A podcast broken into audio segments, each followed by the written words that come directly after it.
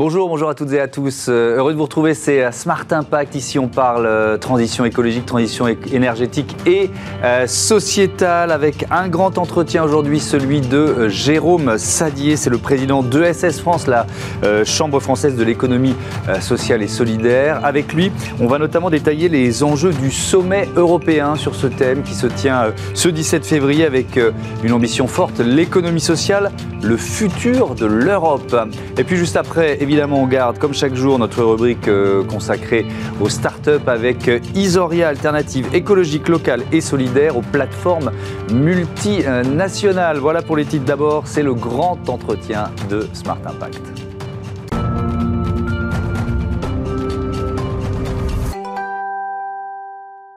Bonjour Jérôme Sadier, heureux de vous accueillir. Bonjour et merci. Bienvenue, vous êtes euh, donc le président de SS France. C'est quoi? C'est la voie de référence de l'économie sociale et solidaire? Ah, la voie, j'espère, de référence, euh, faut l'espérer aussi. Euh, c'est euh, l'organisation qui fédère tous les réseaux d'acteurs français de l'économie sociale et solidaire dans leur grande diversité mhm. de structures, ce que les Français connaissent, hein, les associations, les mutuelles, les coopératives, les fondations et les entrepreneurs sociaux, et puis dans différents secteurs d'activité également. Ça va des, actions de solidarité jusqu'à la finance solidaire, en passant par la distribution coopérative, les banques coopératives, la coopération agricole. Mhm. Enfin, voilà, c'est quoi? C'est combien euh, d'entreprises ou d'entités d'ailleurs répertoriées aujourd'hui euh, en France? C'est euh, entre 200 et 300 000 entités répertoriées. On a un peu de mal sur le fait de répertorier tout le monde, à vrai dire. Et c'est 13 à 14 de l'emploi salarié privé en France. quand même, Si c'est très divers, hein, encore mm. une fois. On parle là, on parle d'entités en fonction de leur statut et de leur finalité, mais donc des activités qui sont extrêmement diverses en France. Il y a peu d'activités qui résistent entre guillemets à l'économie sociale et solidaire. Après, on dit que c'est 10 du PIB français. Bon, moi, j'ai du mal à, utiliser la notion de PIB pour qualifier l'économie sociale et solidaire. Mais bon. Pourquoi? Bah Parce qu'en fait, l'économie sociale et solidaire, c'est une économie de l'engagement, en fait. La mmh. plupart de nos structures fonctionnent avec des bénévoles des gens qui s'engagent. Mm. Certes, il y a des salariés, il y a des dirigeants, il y a tout ce qu'on veut, mais il y a surtout des gens qui s'engagent. C'est particulièrement vrai dans le monde associatif, c'est vrai dans le monde mutualiste. Donc en fait, la plus-value, entre guillemets, de l'engagement de ces personnes-là pour rendre des services, pour participer à la conception d'activités avec d'autres, ce n'est pas mesuré par le PIB pour le coup. Et je pense que si on devait vraiment mesurer l'impact, mm. comme on dit de nos jours, ce serait beaucoup plus important que ça. Hmm. Vous l'avez dit, euh, la, diversité de l'économie sociale et solidaire, c'est impressionnant. C'est à la fois une force, mais est-ce que c'est aussi un peu une faiblesse? Alors, c'est une force économique et sociale, assurément, je dirais même démocratique à certains égards, parce que ça veut dire qu'on est capable, dans plein d'activités différentes, en fait, de faire de l'économie autrement, d'entreprendre autremement.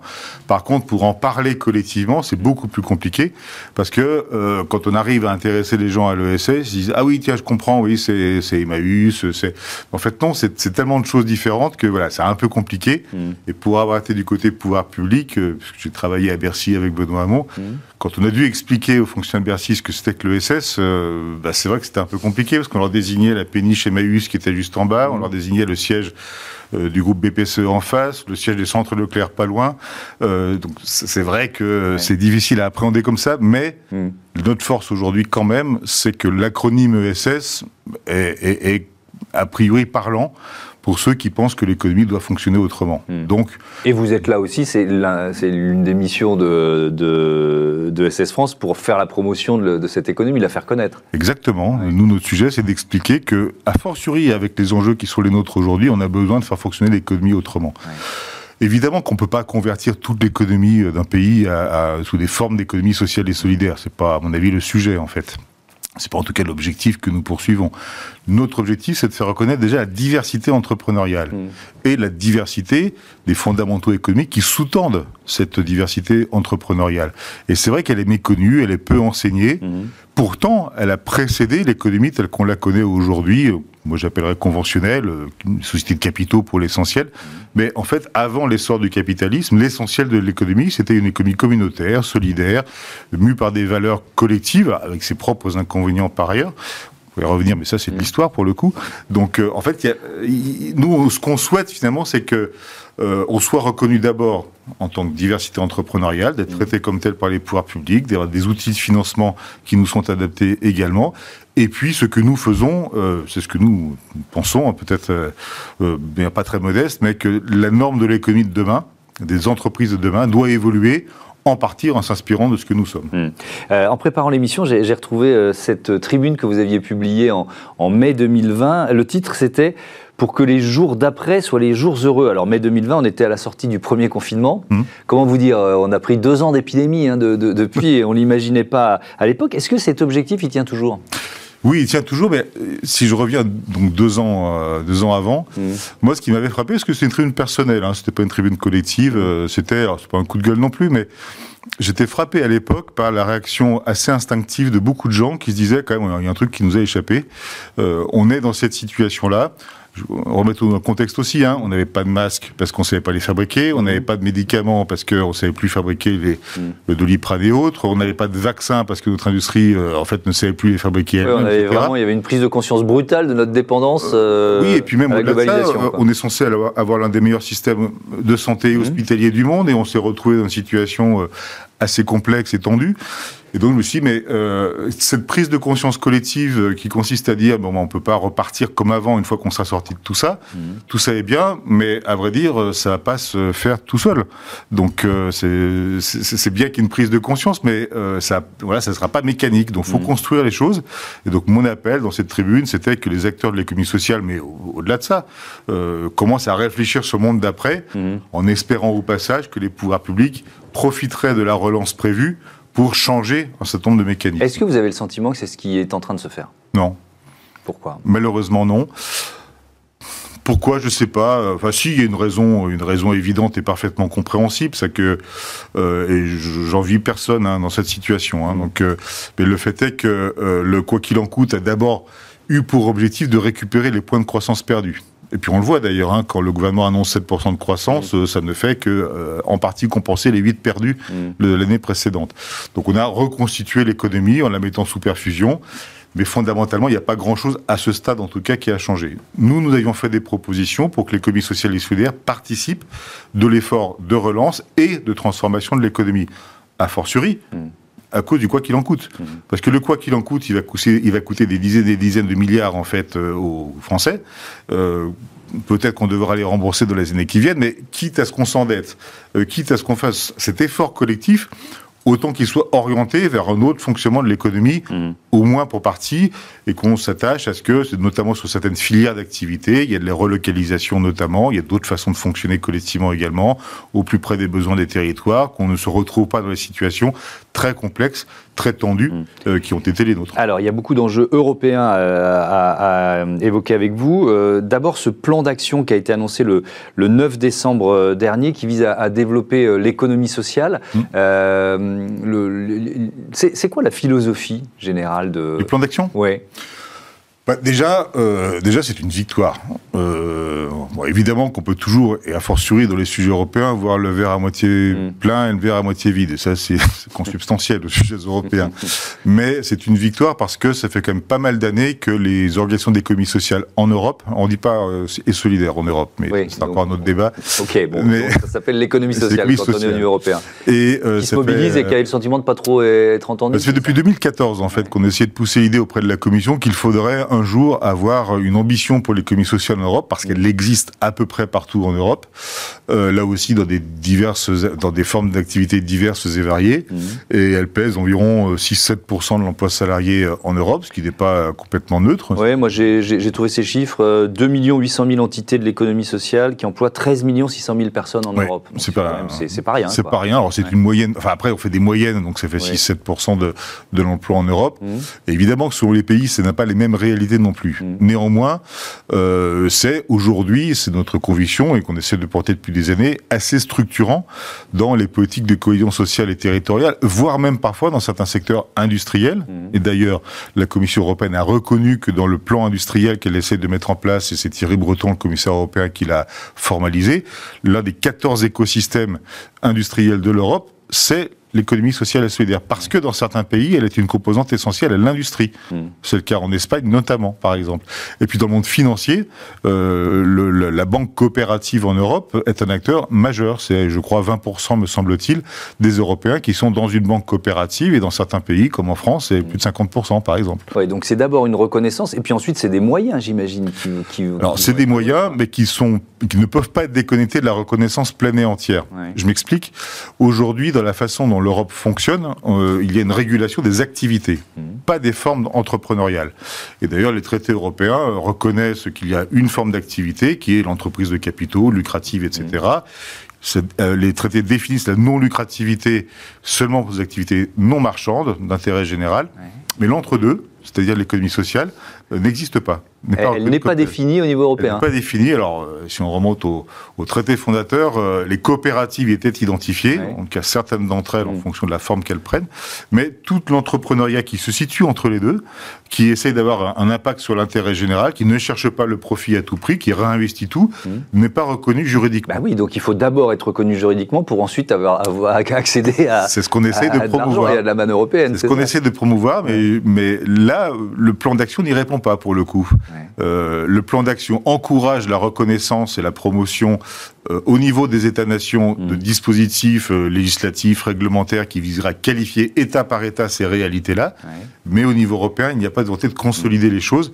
Et nous, nous souhaitons soit qu'il y ait une définition de l'économie sociale au niveau européen, ce qui peut être politiquement compliqué, parce que beaucoup d'États ne reconnaissent pas encore cette forme-là, là mm. aussi pour des raisons historiques parfois pays nordiques n'en ont pas eu besoin, les pays de l'Est euh, ont eu d'autres expériences, euh, soit euh, promouvoir une définition de la lucrativité limitée ou de la non-lucrativité mm. différente. Voilà. Dans, ce, marché européen, moi j'emploie ce terme-là, la, place de la, France, de, l'ESS française, elle pèse plutôt lourd, on est plutôt en avance, plutôt en retard par rapport à d'autres pays? Elle est, très en avance, elle, est, même assez pionnière, on va dire, en fait, mm. sur les différentes formes d'économie sociale et solidaire. Il faut rappeler que les statuts de mutuelles ont été quasiment inventés en France, les banques coopératives euh, en France et en Allemagne en même temps. On a des géants de l'économie sociale et solidaire En France? Ouais, je pense au groupe SOS par exemple, il y en a, il y en a, il y en a Ah bah évidemment qu'on a des géants. Enfin, historiquement, euh, le monde mutualiste aujourd'hui pèse euh, la majorité de la protection sociale française déjà pour commencer. dans la banque de détail, les banques coopératives sont largement majoritaires. Ce sont même, on ne le sait pas, c'est elles qui ont créé l'activité de crédit aux particuliers. Hmm. Euh, si aujourd'hui vous faites un crédit pour acheter un appartement ou une maison, c'est parce que les banques coopératives ont créé cette activité-là à une époque où la banque telle qu'elle existait finançait la révolution industrielle, finançait les grandes entreprises, mais pas les particuliers. De la même façon, les, les, mutuelles d'assurance ont, créé l'activité parce qu'il y a un siècle, on ne permettait pas aux gens de s'assurer contre l'incendie, euh, a fortiori contre les bruits de voiture, parce que ça n'existait pas encore forcément. Euh, mais, bon. mais c'est une question presque philosophique. Je, vous posais la question de la taille. Est-ce qu'on on peut garder les valeurs de l'économie sociale et solidaire en, grandissant, grandissant, grandissant et, et jusqu'où? C'est une excellente question. C'est l'une des problématiques de l'économie sociale et solidaire aujourd'hui, parce que pour différentes raisons, alors soit parce que la régulation, euh, notamment dans le secteur financier, y encourage, soit parce que les enjeux économiques de marché ou de financement des activités sont de plus en plus importants, il y a besoin de lever des fonds, etc. Donc ça engendre un mouvement de concentration. Et c'est vrai que faire respecter les les euh, comment dire les, les, données qui sont fondamentales dans ces sociétés de personnes, à savoir que hein, ce sont des personnes à égalité qui mm. s'engagent, qui mettent de l'argent en commun, qui décident de décider ensemble, etc. C'est vrai que le faire à quelques centaines, c'est pas la même chose que le faire à plusieurs millions. Voilà. Mm. Et on a des géants, notamment des mutuelles, notamment des banques, des groupes associatifs, dans l'éducation populaire notamment, dans le monde du sanitaire et social qui ont parfois un peu de mal à faire vivre encore cet esprit collectif et démocratique dans ces structures-là. Mais beaucoup de choses se font, y compris dans le monde criers des coopératives agricoles qui travaillent sur leur propre gouvernance pour voir comment il y a un vrai retour vers les coopérateurs. Donc il y a mm. beaucoup de choses qui existent aujourd'hui et donc il faudra bien qu'on arrive à concilier deux parce que moi je suis contre le small is beautiful dans l'affaire. Mm. C'est très bien euh, les petites structures à l'échelle locale, euh, c'est parfait, je, je critique pas. Mais il faut aussi qu'on ait des ambitions. Mm. Et si on a, moi je suis. Mais est-ce qu'il y a de on parle d'Europe, est-ce qu'il y a de la concurrence euh, Entre structures bah oui, au sein de l'économie sociale et solidaire. En France, oui. En Europe, non. Euh, en France, oui, bien sûr. Il y a des marchés où les principaux concurrents sont des concurrents euh, du monde mutualiste entre eux, du monde coopératif entre eux, bien sûr. La grande distribution, par exemple. On ne le sait pas, mais les leaders de la, de la grande distribution sont des leaders coopératifs. Leclerc, Intermarché, mmh. Système U sont des coopératives d'entrepreneurs, effectivement. Et mais c'est eux qui marchent le mieux et c'est eux qui sont plus concurrence pour le coup. Mmh. Mais c'est pas grave. C'est pas grave. Moi, mon sujet, c'est qu'on ait des ambitions qui nous permettent de mm. faire des choses un peu plus grandes que ce que nous sommes aujourd'hui. Alors, et pour ça, il y a cet événement euh, organisé euh, à, Bercy ce 17 février. Les, ministres et euh, secrétaires d'État européens chargés de l'économie sociale qui sont réunis. Est-ce que c'est une première déjà? Alors, c'est à cette échelle-là, oui. Ouais. Mais il y a évidemment eu auparavant déjà d'autres initiatives visant à regrouper des gouvernements, soit européens, soit au plan international, qui étaient des, gouvernements volontaires mm. sur ces sujets-là. Au niveau international, il y a eu des initiatives qui embarquaient des pays de tous les continents, hein, euh, le Canada, la Corée du Sud, qui est un grand pays d'économie sociale, le mm. Japon, qui est un gros pays coopératif, des pays d'Amérique du Sud, etc. En Europe, il y a quelques années maintenant, plusieurs États fédérés autour de la déclaration de Luxembourg, fédérer les, États qui étaient les plus en avance, la France, l'Espagne, le Portugal, l'Italie, la Belgique notamment, ce sont les, principaux États. C'est plutôt les pays du sud de l'Europe que vous citez. Oui. Moi, intuitivement, c'est un cliché, je me mm. suis dit, tiens, elle s'est plutôt développée dans le nord de l'Europe, l'économie Non, euh, en fait, euh, parce que l'État-providence des, États scandinaves, par exemple, les a longtemps euh, exonérés d'avoir des formes d'entrepreneuriat qui essaieraient de faire prévoir l'intérêt général, parce que le poids du public ou de la régulation publique, pas forcément des acteurs publics, l'emportait. Euh, donc non, les, pays scandinaves ont des coopératives il est vrai, mm. mais pas forcément d'autres formes d'économie sociale. Mm. La Grande-Bretagne a longtemps été un pays très coopératif et mutualiste, par exemple. et, donc, je, reviens, pardon, nous interrompre à ce, à, ce sommet. Euh, c'est pas seulement symbolique. Qu'est-ce qui peut en ressortir là? On réunit les, ministres, les secrétaires d'État de l'économie sociale. En fait, le plan d'action à ce stade, il, il, dit quelles sont les ambitions que la Commission aimerait mettre en œuvre. Mm. Donc, elle détaille hein, des, systèmes nationaux, des outils financiers, la place dans les marchés publics, etc. Mais sur ces sujets-là, la plupart du temps, euh, les politiques publiques sont du ressort national.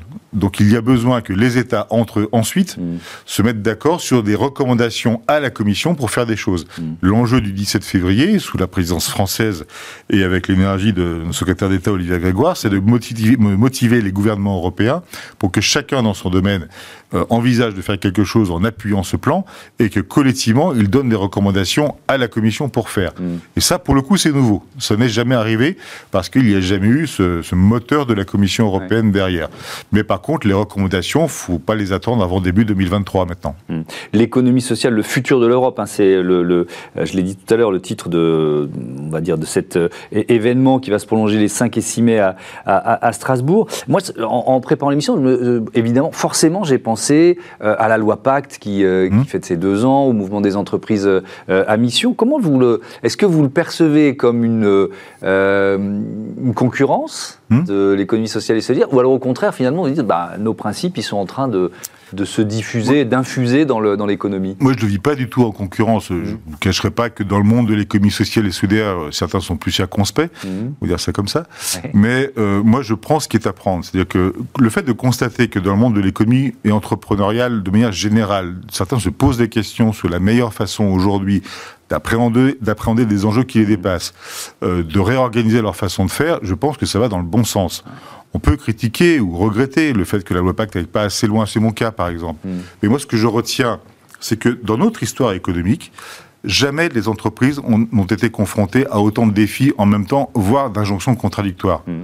Si je résume, vous devez être évidemment rentable, quel que soit le modèle, et quels que soient les, apporteurs de fonds. Vous devez être exemplaire dans le dialogue social, évidemment, respecter la loi, mais voire plus.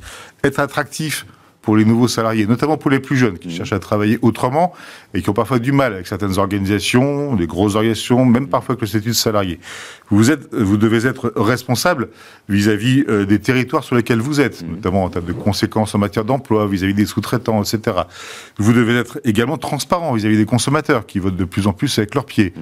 Et puis évidemment, vous devez être soucieux de votre impact environnemental, le quantifier déjà, ne pas faire que de la compensation en plantant des arbres à l'autre bout de la planète, réinterroger votre modèle aucun modèle d'entreprise, mais d'ailleurs pas forcément celui de l'ESS non plus, mm. sont adaptés pour appréhender. Personne peut, peut cocher toutes les cases. Non, personne, et personne n'est formé pour ça. Et nos structures d'entreprise, même si je pense que dans l'ESS, on a un avantage parce qu'on associe plus directement l'ensemble des parties prenantes, mm. donc on prend plus facilement en compte les intérêts divers et variés qui peuvent exister, mm. contrairement à une entreprise de capitaux qui trop souvent euh, ne pense rendre de compte qu'à ses actionnaires parce qu'on a une conception en France de la propriété de l'entreprise qui est, euh, qui, est celle des, actionnaires, des apporteurs de capitaux, ce qui n'est pas le cas d'autres pays européens, par exemple. Mmh. Donc je pense qu'il faut qu'on se précipite, à vrai dire, euh, sur le moment dans lequel nous sommes, parce que les enjeux sont là, parce que on est dans une phase de conversion de l'économie, parce qu'on s'interroge sur les questions de gouvernance, mmh. sur les questions de démocratie aussi. Je pense qu'on a intérêt à se saisir de tout ça pour essayer d'inventer de nouvelles façons de faire fonctionner les entreprises. Il faudra du temps.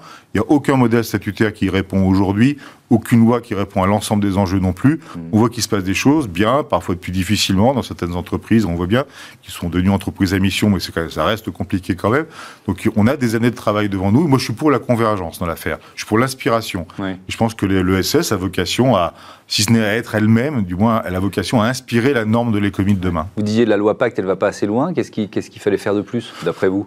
Moi, je l'ai dit, alors déjà, avant la loi, je l'avais dit à Nicole Nota et Jean-Dominique Sénat quand ils ont fait leur rapport. Je leur ai dit, euh, le, comité de mission, c'est bien, par exemple, mais, euh, enfin, je leur ai dit, la raison d'être, bon, ça, risque d'être cosmétique. Mm. C'est un peu vrai. Ça peut l'être, effectivement. Parfois, c'est des jolis mots. Voilà. Mm. Euh, que ce soit une phrase ou trois pages, mm. il peut y avoir un problème dans les deux cas. La mission, c'est bien, mais si le comité de mission reste extérieur aux instances de gouvernance de l'entreprise, il va y avoir un problème au moment d'arbitrer. Voilà. Le problème dans tout ça, c'est qu'à un moment, il faut s'interroger sur son modèle. C'est pas de se dire j'ai une mission et je vais faire en sorte d'avoir un reporting validé par un organisme tiers indépendant de temps en temps. La question, c'est quand il y a des questions stratégiques qui se posent à l'entreprise, où est-ce et comment on arbitre entre la rentabilité immédiate et les enjeux de long terme? Si les gens qui représentent la mission sont à l'extérieur, ils pèseront moins que s'ils sont à l'intérieur. Mm. Et c'est ce qui peut arriver d'entreprises à mission, dont une très connue, dont le dirigeant est parti. Il y a plein de raisons d'ailleurs, hein, certainement pas que celle-là. Pas seulement celle-là. certainement pas d'ailleurs. Mais néanmoins, le fait, c'est un exemple typique, que le fait qu'un fonds d'investissement qui pèse 3%, je crois, du capital de l'entreprise, certes présent au conseil d'administration, puisse finalement remettre en question, potentiellement en tout cas stratégiquement, la marge de l'entreprise, mm. est quand même un sujet.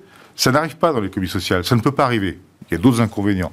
Mais euh, ça, ça ne peut pas arriver. Parce que la mission, elle est durable, elle est consubstantielle. Parce que c'est dedans la gouvernance. Si c'est à côté, hmm. je pense qu'on perd une occasion de faire avancer les choses.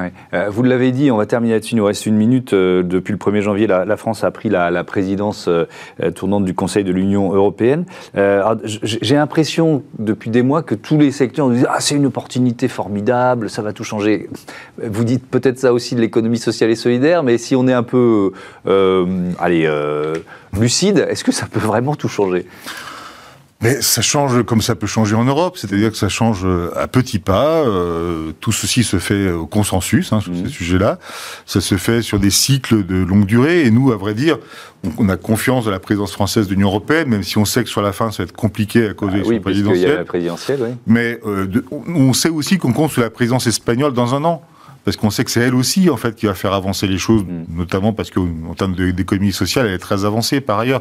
Donc il faut vivre tout ça sur un cycle long, et puis il faut actionner tous les leviers. Le mm. Parlement européen comptera, le Conseil économique social européen comptera mm. aussi. Merci beaucoup. Merci euh, Jérôme Sadi. À bientôt sur euh, Merci à vous. Bismart. Euh, c'est la chronique Smart Ideas tout de suite.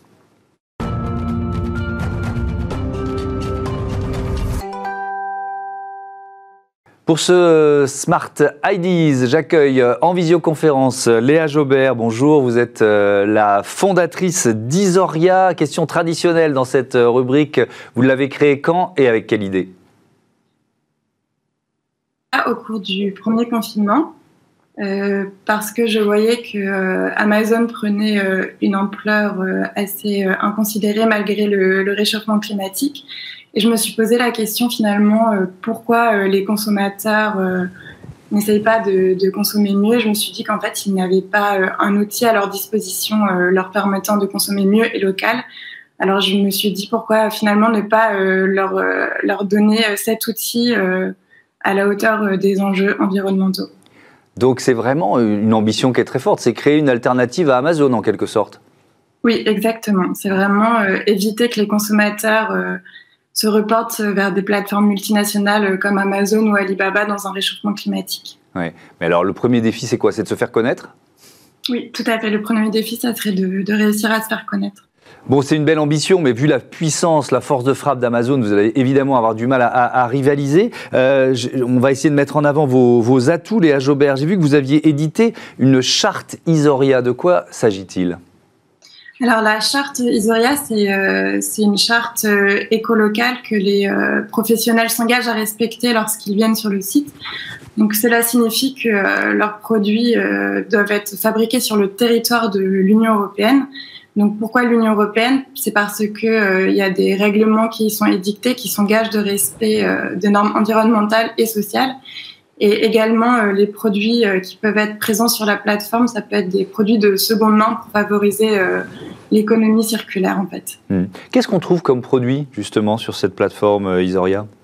Alors c'est volontairement très généraliste euh, pour vraiment euh, que ce soit un outil qui facilite la démarche des citoyens, qui n'est pas à jongler entre différentes plateformes.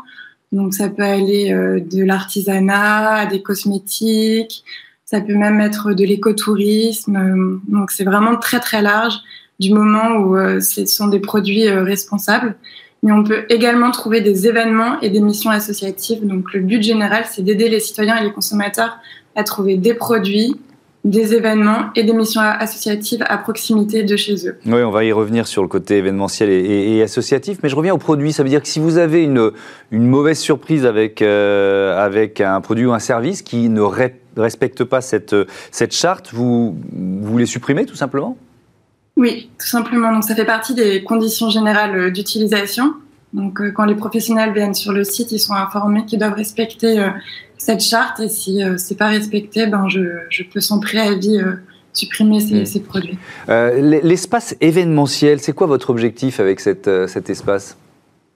Alors l'espace événementiel, euh, c'est permettre aux professionnels qui sont sur le site et qui proposent souvent déjà des produits ou des missions de pouvoir proposer en plus des événements. Donc ça peut être euh, des concerts, euh, des marchés. Et, voilà, tout simplement, c'est un petit plus que je leur offre en plus des produits. Et, et, pour les associations, vous leur faites de la place. alors là, on n'est pas dans une logique économique. C'est quoi votre objectif? Alors pour les associations, en effet, euh, la plateforme est entièrement gratuite, donc c'est vraiment euh, créer une aubaine en termes de communication pour les associations, pour vraiment euh, développer le tissu associatif local, que ce soit une réelle place où elles puissent proposer par exemple des missions de bénévolat ou, proposer des services civiques, ou si elles lancent une campagne de financement participatif, de pouvoir la, proposer sur le site internet. Et et leur offrir une réelle visibilité à ce niveau-là.